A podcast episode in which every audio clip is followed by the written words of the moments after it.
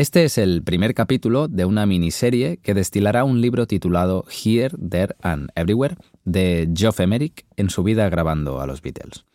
Esto de comentar libros o trozos de libro es algo que haremos en este podcast, entre charlatanería, discusiones de sobremesa y algunas entrevistas. Todo enmarcado en el mundo de la música, claro. Así, con un tono informal y de sobremusa, digo, de sobremesa.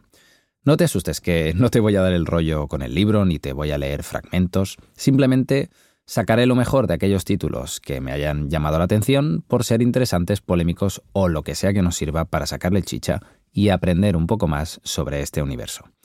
Verás que los temas son bastante, bastante variopintos. Venga, vamos allá.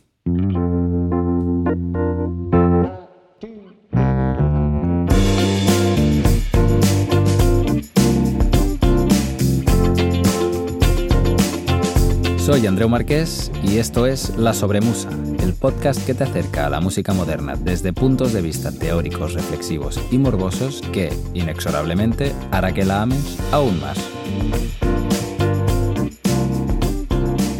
Voy a empezar con el libro, que espero que te guste, claro. Lo tengo desde hace varios años y en mi opinión es un documento increíble que narra el día a día de los discos que grabaron los Beatles, dando muchísima información y detalle de cómo trabajaban y de cómo oscilaron sus vidas durante esos ocho años eh, en los que estuvieron produciendo material. El libro está escrito en primera persona, por Geoff Emerick, como si fuera una biografía parcial centrada en su trabajo con los Beatles, y te traslada a esos momentos hasta un punto en el que casi puedes sentarte a su lado viendo lo que él ve. Geoff Emerick, que ya te lo estarás preguntando, fue el técnico de estudio que se encargaba de grabar y mezclar sus canciones, trabajando de la mano de George Martin, el productor de los Beatles. Entró en los estudios EMI, o EMI en inglés, en 1962, cuando los Beatles no eran conocidos todavía, y lo dejó en 1969, cuando se fue con estos al estudio que se habían montado en Savile Row, en Londres también. Más tarde se quedó trabajando con Paul McCartney and Wings y varios otros artistas como Elvis Costello, América o Jeff Beck. Tiene cuatro Grammys, nuestro amigo Geoff, o sea, algo hacía muy bien. Y esto que hacía también era no dedicarse a ser un mero, entre comillas, ingeniero de sonido.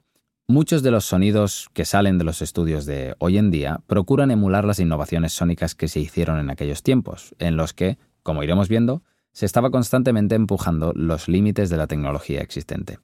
A pesar de todo lo que se ha estudiado el pop de los 60, me choca un poco que no conozcamos el grupo de ingenieros que tanto se avanzaron a su época.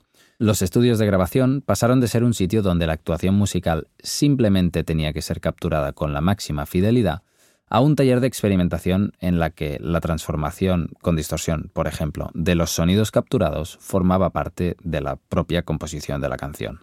Para contextualizar un poco el asunto, hay que pensar que estamos en el Londres claustrofóbico y de tonos pálidos de 1960, donde todavía se puede palpar la posguerra en la gente y los sitios bombardeados están todavía sin arreglar. No había ambiente de noche y los buses se acababan cuando los pubs cerraban. Nuestro Geoff preadolescente forma parte de una familia de clase media y un día descubre el gramófono de su abuela, así como unos cuantos discos. Queda fascinado y se los pone una y otra vez y se empieza a sumergir en el mundo de la música tocando el piano y tonteando con más instrumentos en casa de sus amigos. Le gustaba el cine y un día asistió a un show en directo y conoció al ingeniero de sonido de turno. Esas palabras le quedaron grabadas en la mente. Ingeniero de sonido. Y como buen freak, para Navidad pide una grabadora de dos pistas con micrófono. Pero ojo, nada de digital ni de cassette. Venía con una cinta más antigua que había que operar con tijeras. Después del instituto decide empezar a buscar trabajo y acaba pidiéndolo en los EMI Studios en el número 3 de Abbey Road, donde, después de una entrevista verbal bastante amigable y un problema de mates bastante básico, cuatro sumas literalmente, por lo que nos cuenta, empieza a trabajar en 1962 como Assistant Engineer. Empezó cobrando 8 dólares americanos por semana, que ajustados a la inflación son 75 dólares de hoy en día. O sea que Geoff cobraba 260 euros al mes. No se iba a hacer millonario, pero era lo que más le gustaba en el mundo. Por ejemplo, lo primero que ve ese día es la Orquesta Sinfónica de Londres en el Estudio 1, tomándose un descanso con sus tazas de té y sus galletas. Casi nada. En sus primeros días en ese ambiente masculino y mayoritariamente casposo, le asignan la tarea de aprender todos los movimientos de otro assistant engineer llamado Richard Langham o Langham, no sé pronunciarlo, que sí que era de su quinta y con quien más tarde se harían muy amigos. Por cierto, según el código de vestimenta de EMI, ambos debían vestir camisa y corbata, y cierto personal del estudio, los ingenieros de mantenimiento, debían llevar bata blanca en plan científicos. Súmale la luz fluorescente de búnker y el olor a tabaco, cera de suelo y el óxido de cinta, y eso tenía que ser toda una sensación. Un día le presentan a George Martin, el productor de un hostal de Beatles, nada conocidos entonces. De hecho, otro assistant engineer les había invitado a grabar habiéndolos visto en un bar de al lado. Así que ya tenemos a Geoff asistiendo al asistente, Richard, que asistirá a nuevo personaje, Norman Smith, como Balance Engineer en la primera grabación de la historia de los Beatles. Repito, que es un poco lioso. Geoff es la sombra de Richard y Richard es el asistente de Norman, Norman es el ingeniero de mezcla de los Beatles en aquellos entonces.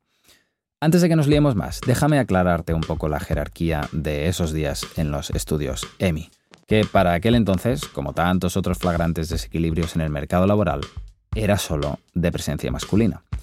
Entrabas como ingeniero asistente con las tareas de ayudar al ingeniero de mezcla en lo que necesitara, como por ejemplo operar la máquina de cinta de grabación o coordinar a los ingenieros de mantenimiento que estaban poniendo los micros en el estudio. Básicamente tu función era cumplir órdenes de la persona a la que estuvieras asistiendo, que en general era el ingeniero de mezcla, el balance engineer. Este personaje, el ingeniero de mezcla, era el encargado de hacer que todo sonara y tenía el poder de actuar sobre el sonido de quien estuviese grabando. Se sentaba detrás de la típica mesa de mezclas y dirigía los aspectos técnicos de la grabación, que influenciaban tremendamente el sonido. Pero antes de ser ingeniero de mezcla había un par de cosas más. De ingeniero asistente saltabas a Lacquer Cutting Engineer o Lacquer Cutting Engineer que no voy a traducirlo porque suena fatal. Lacquer es barniz o laca y la tarea de este personal era pasar las cintas que se usaban en el estudio a una especie de previnilo para que las artistas y los artistas lo pudieran valorar en casa. En esos días de analógico no había CDs ni cassettes, así que los Beatles se llevaban su música en el iPhone para escucharla en casa. Sin embargo, como eran bastante hipsters, preferían usar el tocadiscos para reproducir vinilos y tenían el pequeño problema que en los estudios se grababa en unas bobinas de cinta multipistas enormes que no se podían llevar a casa. Así que el Lacquer Cutting Engineer de EMI grababa las premezclas de esas cintas multipistas a unos vinilos especiales que sí que se podían llevar a casa. Después de estar ahí planchando vinilos provisionales, te tocaría saltar a ser ingeniero o ingeniera de máster, que se dedicaría a hacer los retoques finales a las mezclas que se hacían en el estudio para que sonaran lo mejor posible, ahora sí, en un vinilo. Como productor y músico que soy, me resulta curioso que saltes antes a hacer máster que a hacer mezcla. El máster se hace después de la mezcla para precisamente corregir lo que haya podido quedar regulín en la mezcla.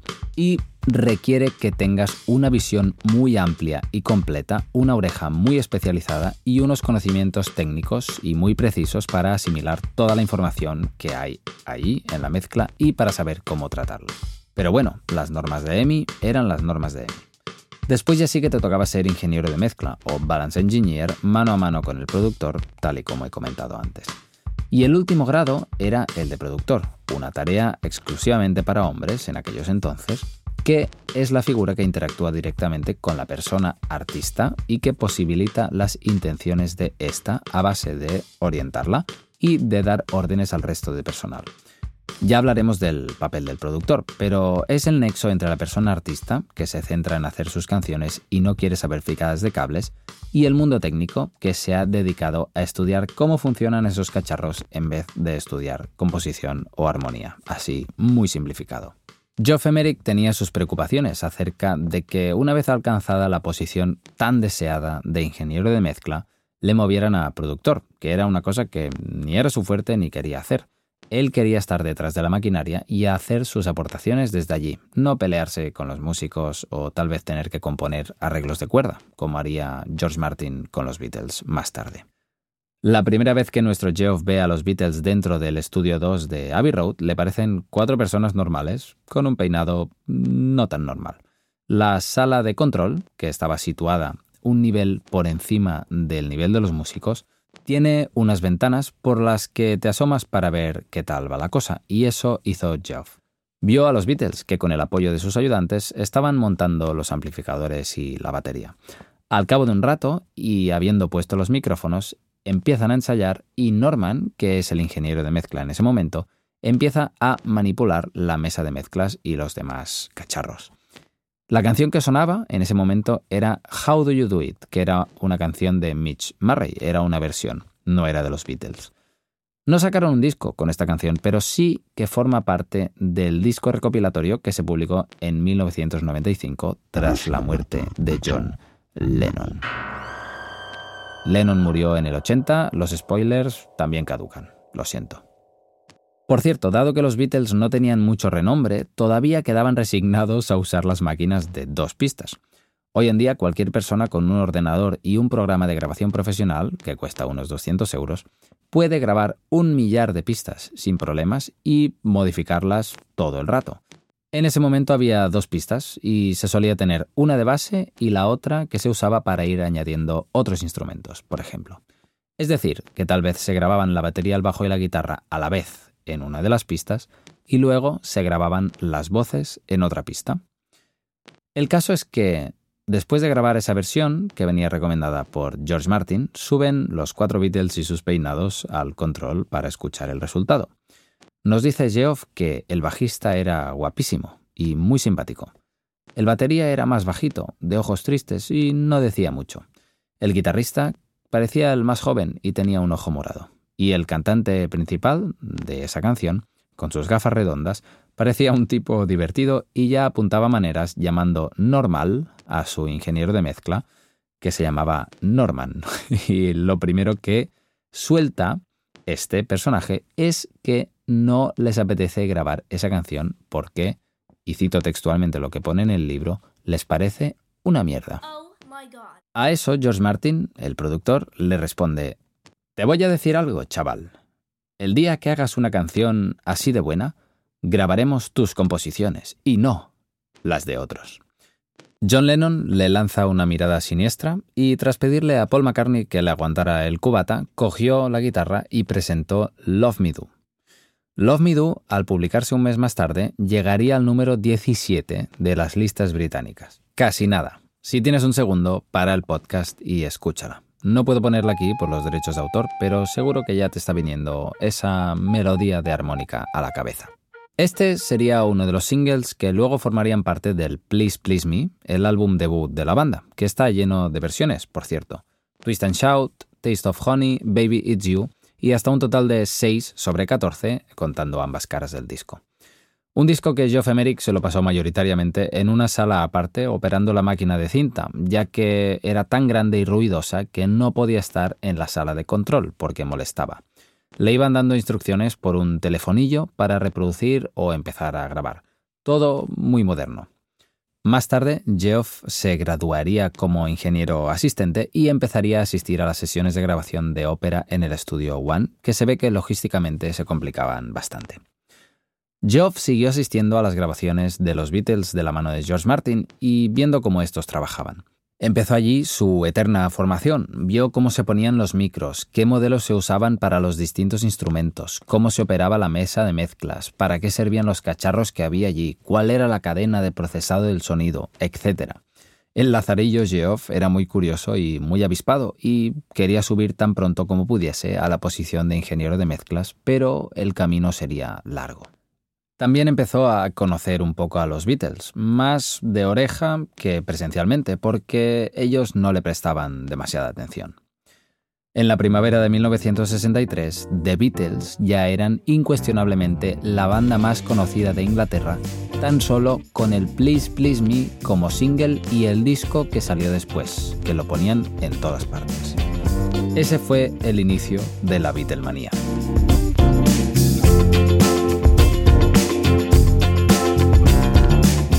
Voy a dejarlo aquí por ahora. Sé que el capítulo me ha quedado un poco corto, pero bueno, prefiero que te quedes con ganas de escuchar el siguiente que no que te quedes harta o harto y no te suscribas al podcast.